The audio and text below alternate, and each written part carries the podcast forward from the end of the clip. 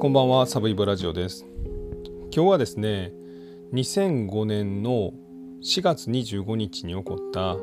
JR 福知山線脱線事故の後編についてお話します。この事故はですね、えー、JR 福知山線の宝塚発同志社前行きの下りの快速が、えー、9時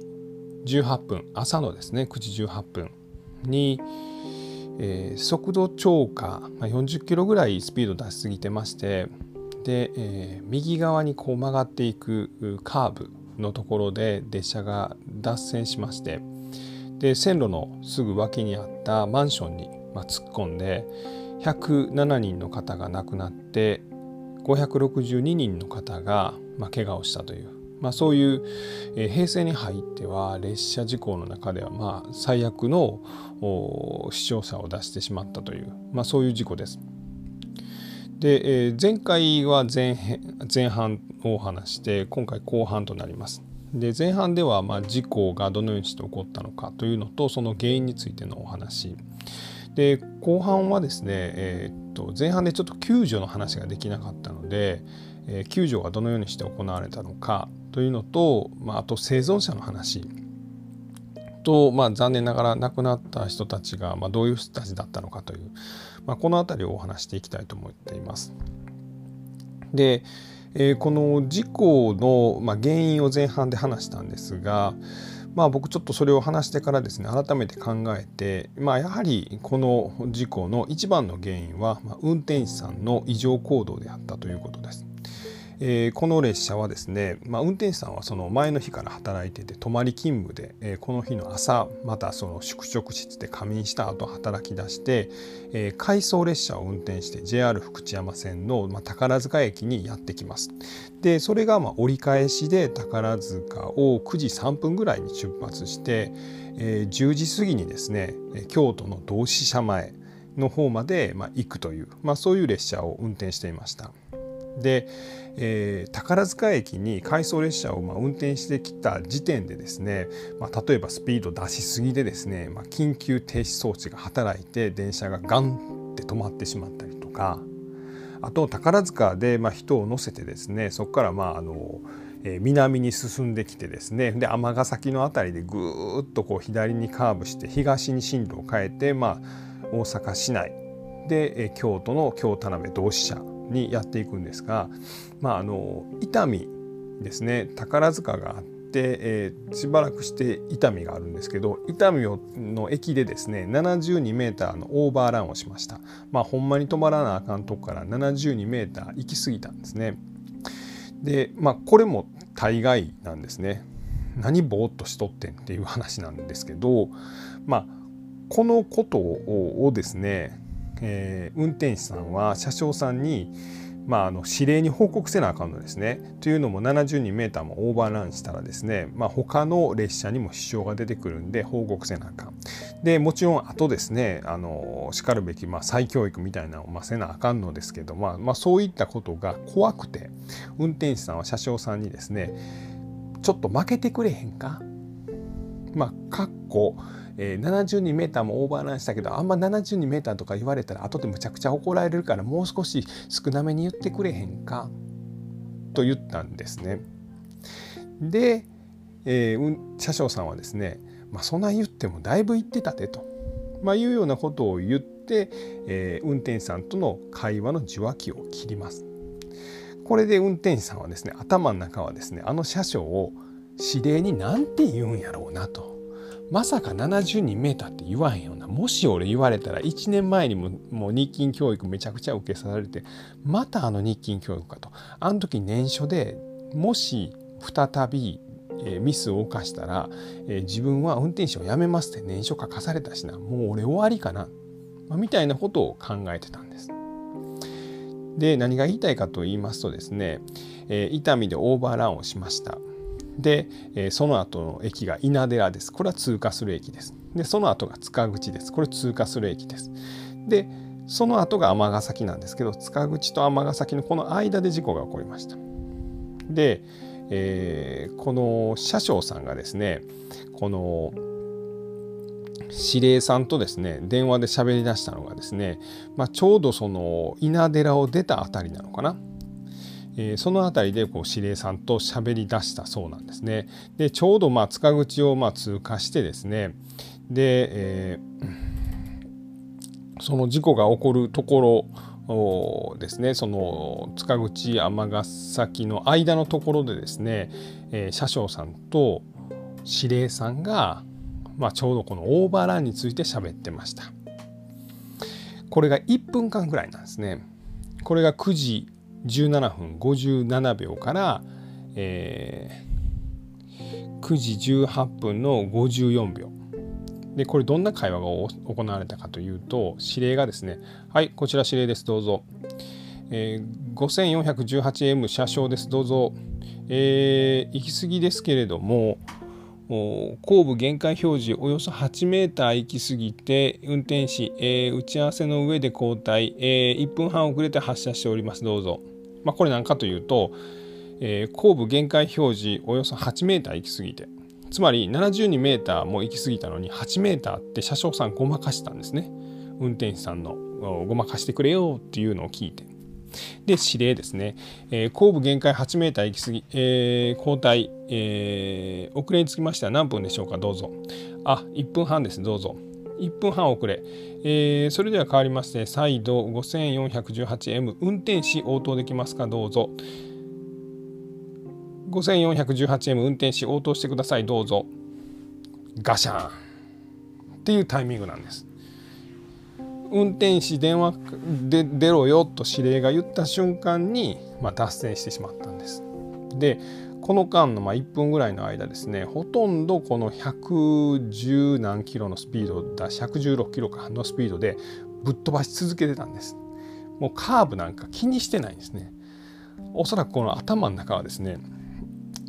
指令と車掌の会話ですね。さらに指令がですね運転手に出てくださいって言言われて何言おうかみたいな。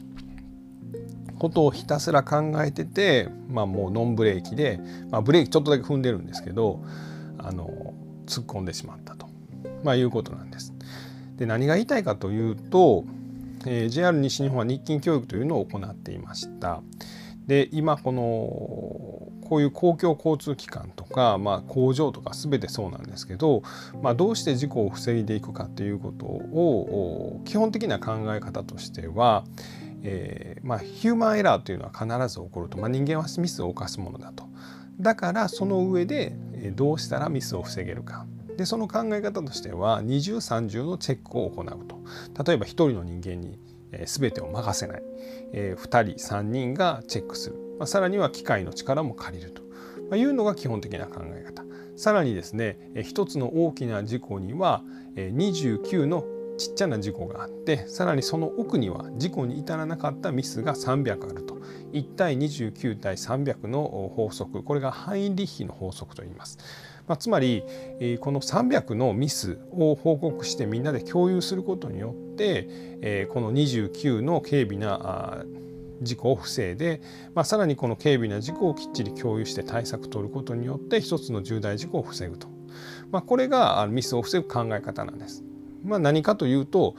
えー、ミスを共有する事故を共有する。で、えー、本人をまああまり責め立てないと。いうことによって共有しやすくする。みんなが共有することによってみんなが対策を取れると。なので大きな事故が起こらなくなるという考え方なんですが、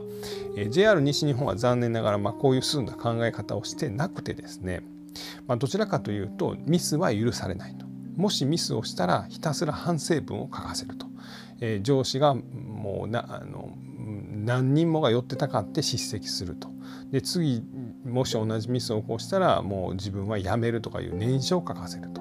まあ、つまりこう恐怖によってですね、まあ、人の集中度集中度を高めてミスをゼロにしようと、まあ、こういうちょっとまあ遅れたやり方をしてしまってて、まあ、これが結果的にですねこの運転士が 72m オーバーランしたことをひたすら隠すにはどうしたらいいだろうと。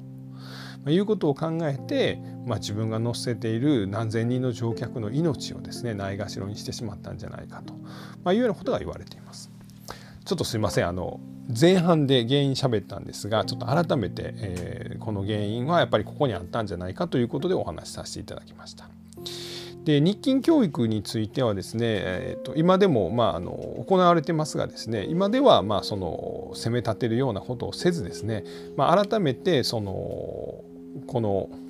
列車の運転には何が重要なのか。で、えー、列車の運転は、まあ、何を一番にすべきなのか、まあ、乗客の安全ですね、まあ、つまり何分遅れようが安全が大事ですよと、まあ、いうようなことを共有していこうと、まあ、いうような教育に変わっているということです。まあ、ですがですね、まあ、残念ながらあの JR 西日本ではついこの間ですねあの運転士がですね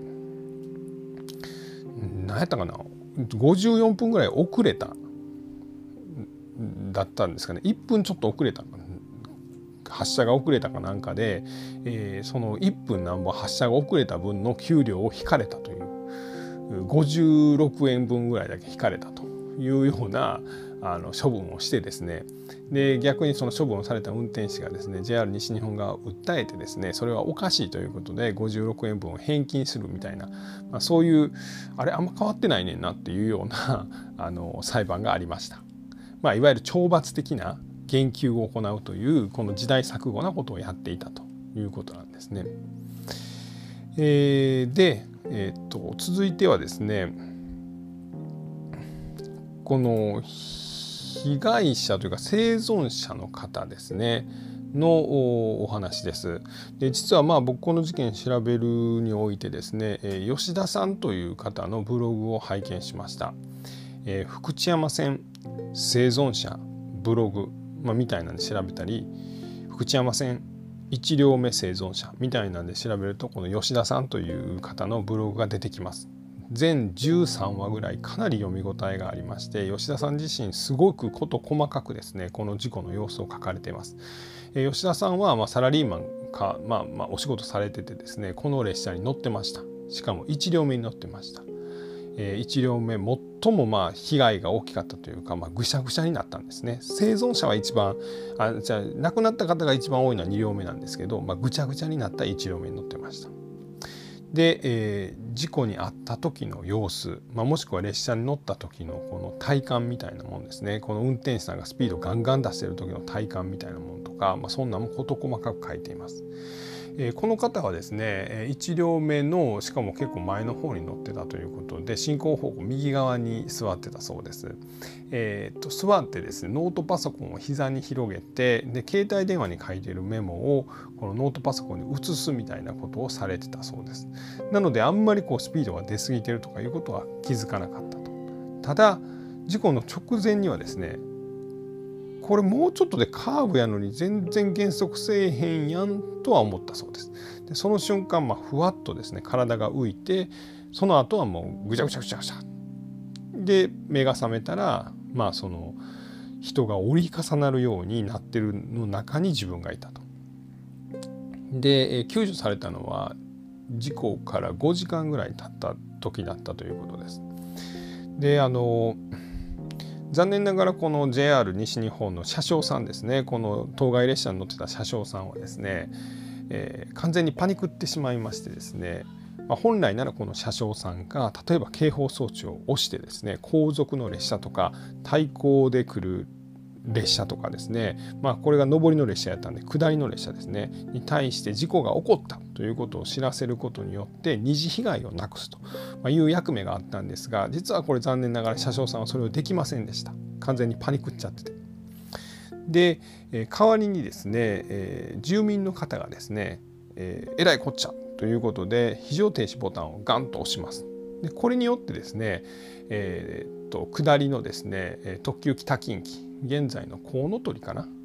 の車掌あ運転手さんはですねあやばい何か起こってるっていうのが分かって、え事故現場の手前で止まれたということです。実はこれ1234両目がですね、えー、と反対の車線の方下りの方にドゥインと脱線してましたんでもし特急北近畿がですねノンストップでやってきたらですね、まあ、完全に二次被害として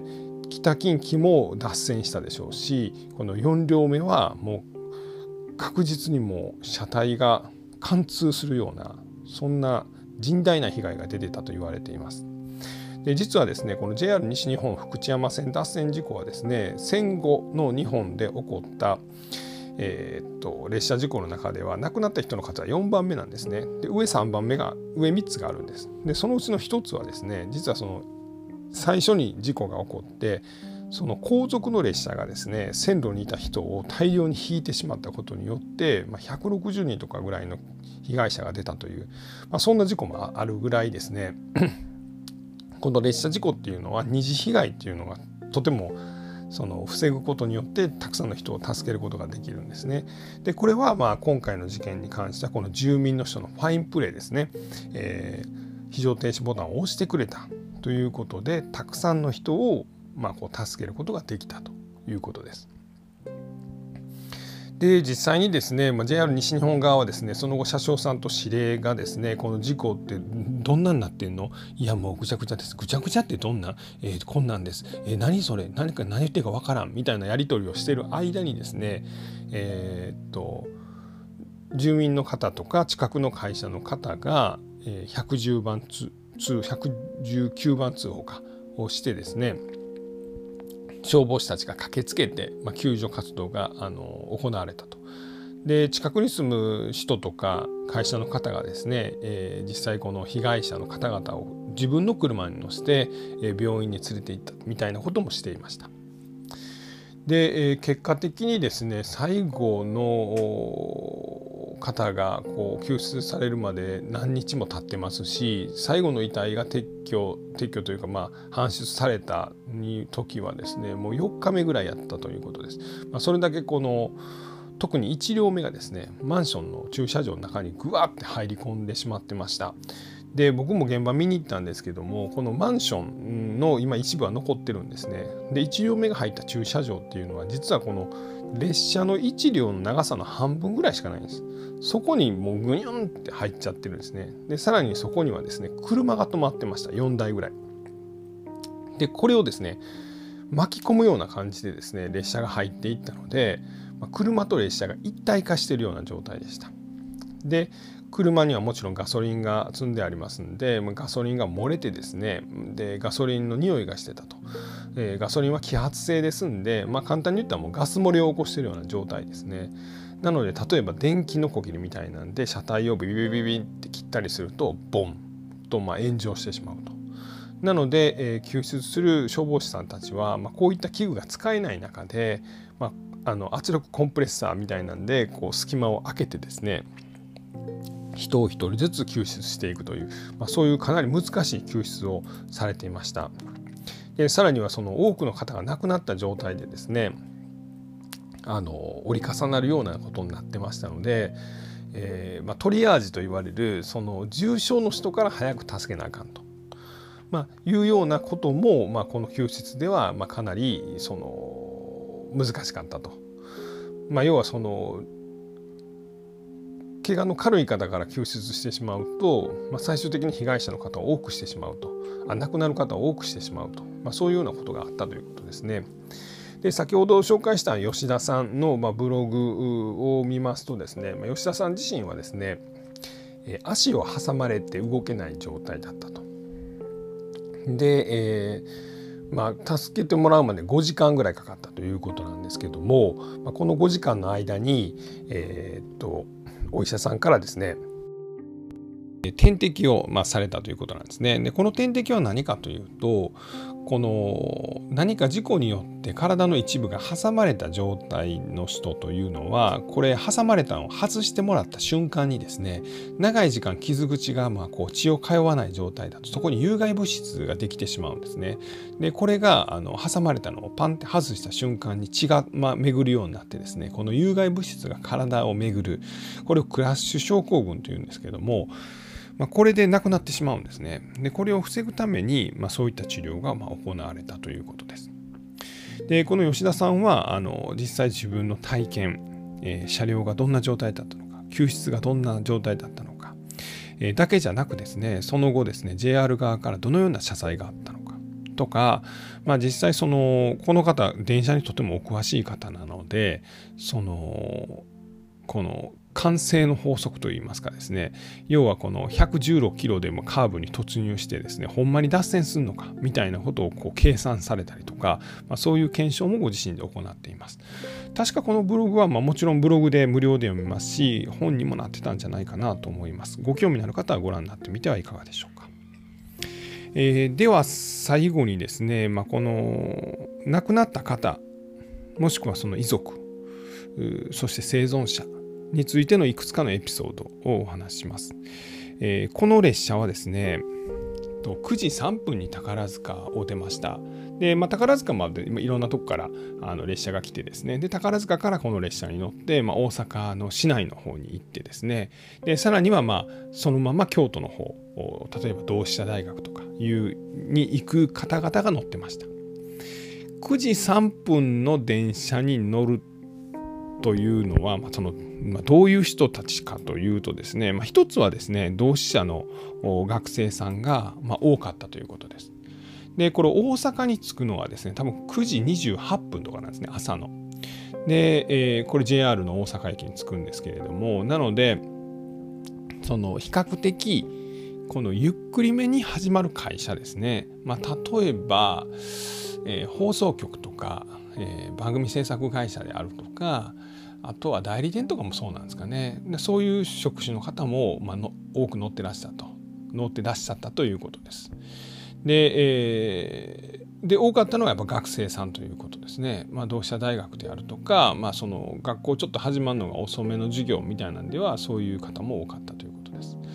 あとはまあちょうどこれ月曜日なんですけれども、まあ、もう何日か休暇を取りゃゴールデンウィークというタイミングですので、まあ、海外旅行に行こうとして、えー、乗ってらっしゃったという方もいらっしゃったそうです。えー、確か女友達で韓国に行こうとして、えー、乗ってらっしゃって、まあ、事故に遭ってしまったという方もいらっしゃったということです。で、まあ、これも YouTube なんかではですねそのどういった方々が亡くなったのかというのを、まあ、その過去のニュース素材を使って、まあ、そのアップロードしている動画もありますのでご興味のある方はご覧になれる状態です。えー、てなとこでございます。